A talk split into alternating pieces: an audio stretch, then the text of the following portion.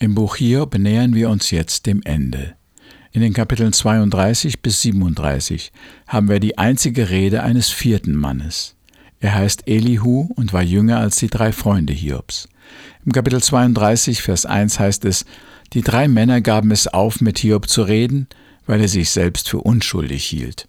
Aber ein anderer, der dabei stand, Elihu, der Sohn Barachels, ein Busiter aus der Sippe Ram, konnte nun nicht länger an sich halten. Er war zornig auf Hiob, weil der sich im Recht sah und Gott die Schuld zuschob. Er war aber auch zornig auf die Freunde Hiobs, weil sie es nicht fertiggebracht hatten, Hiob seine Schuld nachzuweisen. Weil Elihu jünger war als die anderen, hatte er sich zurückgehalten, solange sie mit Hiob redeten. Doch als er sah, dass sie nichts mehr zu sagen wussten, ließ er seinem Zorn freien Lauf. Soweit das Zitat. Im ersten Vers wird zugegeben, dass all die Diskussionen und Argumente Hiobs und seiner Freunde über die Ursache des Leids zu keinem Ziel geführt hatten.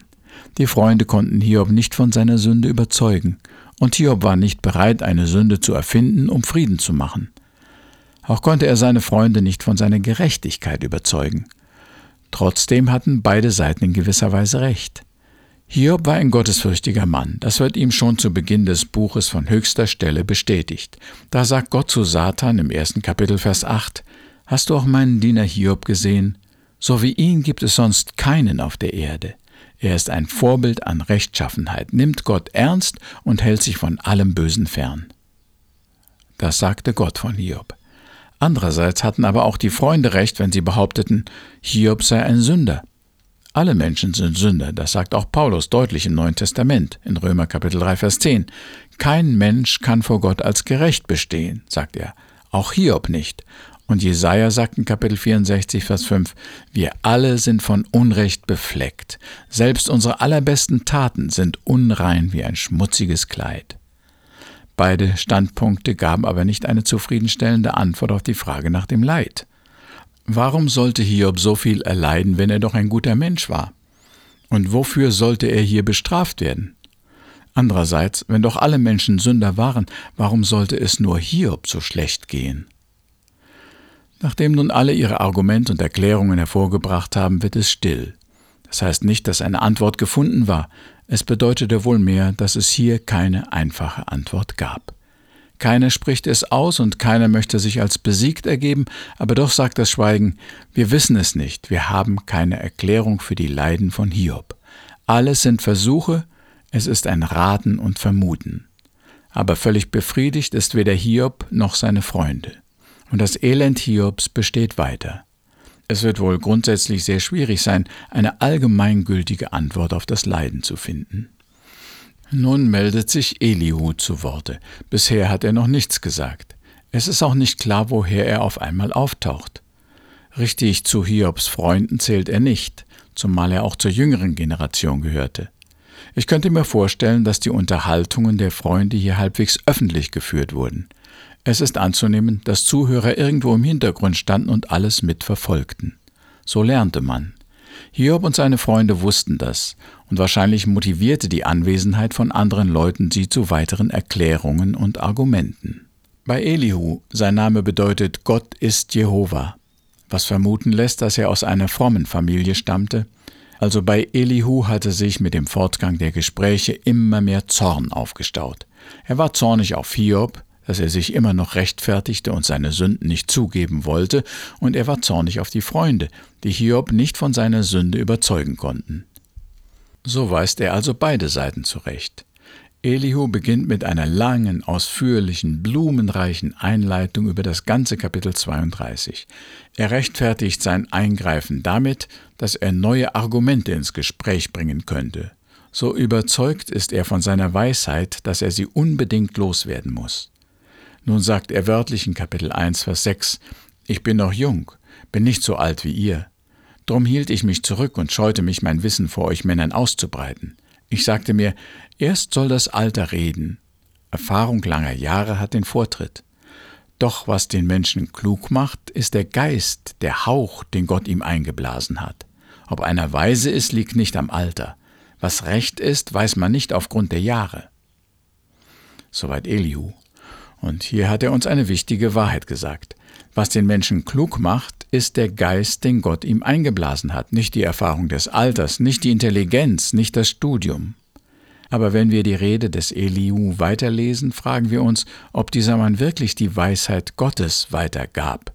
Es hat den Anschein, als hätte er zwar gewusst, wo Weisheit zu bekommen ist, aber er hat diese Quelle nicht angezapft. Elihu sagt, er will Hiob die rechten Antworten geben. Zuerst nimmt er Bezug auf die Behauptung in Kapitel 33, Vers 9, Ich weiß von keiner Schuld und keinem Unrecht, unschuldig bin ich, frei von jedem Tadel. Doch Gott erfindet immer neue Gründe, damit er mich als Feind behandeln kann. Das sagte Hiob. Elihu reagiert darauf kurz und entschlossen. In Kapitel 33, Vers 12 sagt er, Ich muss dir sagen, Hiob, du hast Unrecht. Mit Menschenmaß lässt Gott sich niemals messen. Was hast du ihm denn letztlich vorzuwerfen? Dass er zu allen deinen Fragen schweigt? Und dann erklärt Elihu, wie und auf welche Weise Gott redet und die Menschen warnt.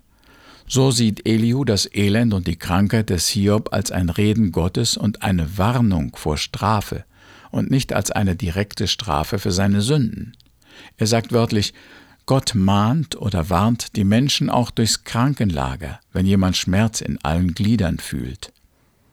Das ist ein neuer Gedanke in dieser Problematik, doch hilft das Hiob im Moment wenig. Er leidet und möchte wissen, wofür, warum. Als nächstes möchte Elihu einen weiteren Satz widerlegen, den Hiob gesprochen hat, und das war in Kapitel 34, Vers 5. Hiob sagt, Ich bin im Recht, doch Gott verweigert mir die Anerkennung. Das Urteil über mich hat er gefälscht, sein Pfeil bringt mir den Tod ganz ohne Schuld. Elihu antwortet in Kapitel 34, Vers 12, Gott tut gewiss kein Unrecht, nie und nimmer. Er, der Gewaltige, verdreht kein Recht. Na, und damit hat Elihu recht, aber das hatten die anderen Freunde auch schon gesagt. So wie er hatten sie auch schon die Souveränität Gottes angesprochen und erklärt, dass Gott doch machen könne, was er wolle, und wir ihn niemals für sein Handeln zur Rechenschaft rufen dürfen. Somit tut Elihu das Gleiche wie seine Zuhörer. Er verteidigt Gott mit Argumenten, Beispielen und Vergleichen. Und auch er greift Hiob an und verurteilt ihn und seine Reden. Elihu hat ja recht, aber er zeigt keine Liebe und kein Mitgefühl für Hiob. Elihu begeht den Fehler, den viele wohlmeinende Tröster in einer ähnlichen Lage begehen würden. Anstatt dem Leidenden Verständnis und Trost zu bringen, schleudert Elihu ihm zornig und überheblich die Wahrheit an den Kopf. Der arme Hiob. Ihn plagen die Schmerzen in den Knochen, die Haut juckt, es ist ihm übel, das Fieber brennt in seinem Innern und er fühlt sich schlapp und krank. Und hier kommt einer nach dem anderen mit langen Reden, komplizierten Argumenten, Erklärungen, Anklagen, Kritik, Schuldzuweisung und dem Ruf zur Buße. Sie sind zornig und arrogant und verstehen sich als Gottes Advokaten. Aber es fehlt ihnen das Wichtigste, die Liebe. Trotzdem haben wir hier viel über Gott erfahren. Das Ringen der Männer um Erklärung für das Leid hat zum Studium des Wesens Gottes geführt, zum Beobachten, Suchen und Lernen. Und es hat manche neuen Erkenntnisse gebracht. So ist es wohl immer. Wenn wir uns in dringenden Fragen und in Not und Verzweiflung an Gott wenden, lernen wir neue Seiten an ihm kennen und unser Gottesbild wird nach und nach kompletter und vollständiger. In einem müssen wir Elihu aber auch recht geben. Er sagt über Hiob in Kapitel 34, Vers 37, zu seinen Sünden fügt er Rebellion, in unserer Mitte sät er Zweifel aus und häuft die bösen Worte gegen Gott. Damit lenkt Elihu den Blick von der Vergangenheit auf die Gegenwart.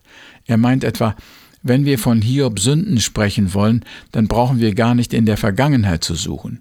Jetzt und hier in dieser Prüfung zeigt sich Rebellion, Unglaube und Hinterfragen der Güte Gottes.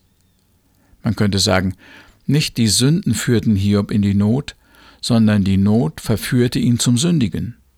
Die Krise offenbarte schließlich, wie selbstgerecht er war und wie schwach sein Gottvertrauen. So sehr wie wir seine Lage, seine Leiden und Versuchungen verstehen und Ausschreitungen entschuldigen können, sie waren nicht richtig. Diesen Aspekt im Leben des Hiob dürfen wir nicht verschweigen, denn wer gerecht sein will, darf nicht verwerfen, was gut und richtig ist, auf beiden Seiten, er darf aber auch nicht gutheißen oder verteidigen, was falsch ist. Hiob hat gegen Gott rebelliert. Er hat Gott angeklagt und hat Gottes Gerechtigkeit und Liebe in Frage gestellt. Einem ungläubigen Beobachter hätte er damit das Bild von Gott verdunkelt und manch einen schwachen Christen ebenfalls zu Zweifel und Unglaube verleiten können. Zum Glück hatten Hiobs Freunde sehr starke Überzeugungen und standen ganz entschieden auf Gottes Seite. Noch einmal greift Elihu eine Frage Hiobs auf und beantwortet sie. Im Kapitel 34, Vers 3 sagt Elihu, Du sagst zu ihm, was nützt mir meine Unschuld? Sie fällt bei dir ja doch nicht ins Gewicht. Auf diese Frage will ich Antwort geben. Sie gilt zu gleicher Zeit für deine Freunde. Mit deiner Sünde kannst du Gott nicht schaden und alle deine Fehler tun ihm nichts. Ihm bringt's auch nichts, wenn du das Rechte tust. Er ist auf dein Geschenk nicht angewiesen. Dein Mitmensch leidet unter deiner Bosheit und ihm nur nützt das Gute, das du tust. Offenbar fühlt Hiob sich von Gott verlassen. Er ist scheinbar dem Höchsten gleichgültig geworden. Die Unschuld Hiobs interessiert Gott nicht. Seine Bemühungen nimmt Gott scheinbar gar nicht wahr. Elihu bestätigt das, indem er sagt, Gott bringt es nichts, wenn du das Rechte tust. Er ist nicht auf unsere guten Taten angewiesen und ihm schaden auch unsere Sünden letztlich nicht. Schon vorher in Kapitel 22 wurde dieser Gedanke von Eliphas angesprochen. In Vers 2 sagte er, Wie kann ein Mensch für Gott von Nutzen sein? Sich selber nützt der Mensch, der Einsicht hat. Was bringt es Gott, wenn du das Rechte tust? Hat er Gewinn, wenn du vollkommen bist? Es stimmt wohl, was die Freunde hier über Gott sagen. Selbst mit unseren schlimmsten Sünden können wir Gott nicht schaden. Und unsere größten Anstrengungen helfen ihm nicht. Aber richtig ermutigend ist dieser Gedanke ja nicht. Welche Motivation haben wir dann noch, der Versuchung zu widerstehen oder Gott zu dienen? Andererseits stimmt diese Behauptung aber auch nicht, denn Gott ist wohl interessiert an dem, was wir sagen, was wir tun, wie es uns geht. Er liebt uns doch, seine Aufmerksamkeit, seine Fürsorge, sein Erbarmen ist uns zugewandt. Wenn Hiob auch Gott nicht verstehen konnte und ihn nicht zum Reden und Handeln bewegen konnte, Gott war doch da. Er war sehr interessiert an Hiobs Verhalten, er hatte Mitleid mit ihm, und er plante schon etwas sehr Schönes für Hiobs Zukunft. In den Kapiteln 36 und 37 finde ich kaum noch neue Gedanken. Alles wurde schon vorher von Hiobs Freunden angesprochen. Nun versucht Eliu noch sehr ausführlich, in bilderreicher Sprache, die Größe und Macht Gottes zu veranschaulichen. In diesen Versen ist sicherlich viel Stoff für ein paar kernige Aussagen, die sich für heutige Anbetungslieder eignen. Der letzte Gedanke seiner Rede lautet Wir können niemals zu ihm hingelangen. Er ist so mächtig, so gerecht, so stark. Zu keiner Zeit tritt er das Recht mit Füßen. Darum muss jeder Ehrfurcht vor ihm haben. Doch alle, die sich selbst für weise halten, die sieht er nicht. Sie gelten nichts bei ihm. Vielleicht musste Hiob es noch ein letztes Mal hören, dass Gott gerecht und souverän ist und dass man sein Handeln in Ehrfurcht und Ergebenheit akzeptieren muss. Ob es dem leidenden, geplagten Mann geholfen hat, ob seine Fragen damit beantwortet waren, ob er nun zur Buße und zum Frieden gefunden hat, wird uns nicht gesagt. Hiob selbst schweigt, aber im nächsten Kapitel ergreift Gott das Wort.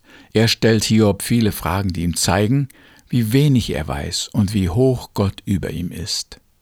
Wir beten. Herr, in diesem Buch sehen wir, wie schwer es ist, einem leidenden Menschen eine befriedigende, tröstliche Antwort auf seine Fragen zu geben. Vielleicht geht es auch gar nicht um eine Antwort, sondern vielmehr darum, dass du selbst ihn mit deiner Gegenwart und Wärme tröstest. Lass auch uns nicht auf Argumente und Beweise warten, sondern auf deine Gnade, dein Beistand, deine Nähe in unserer Not. Amen.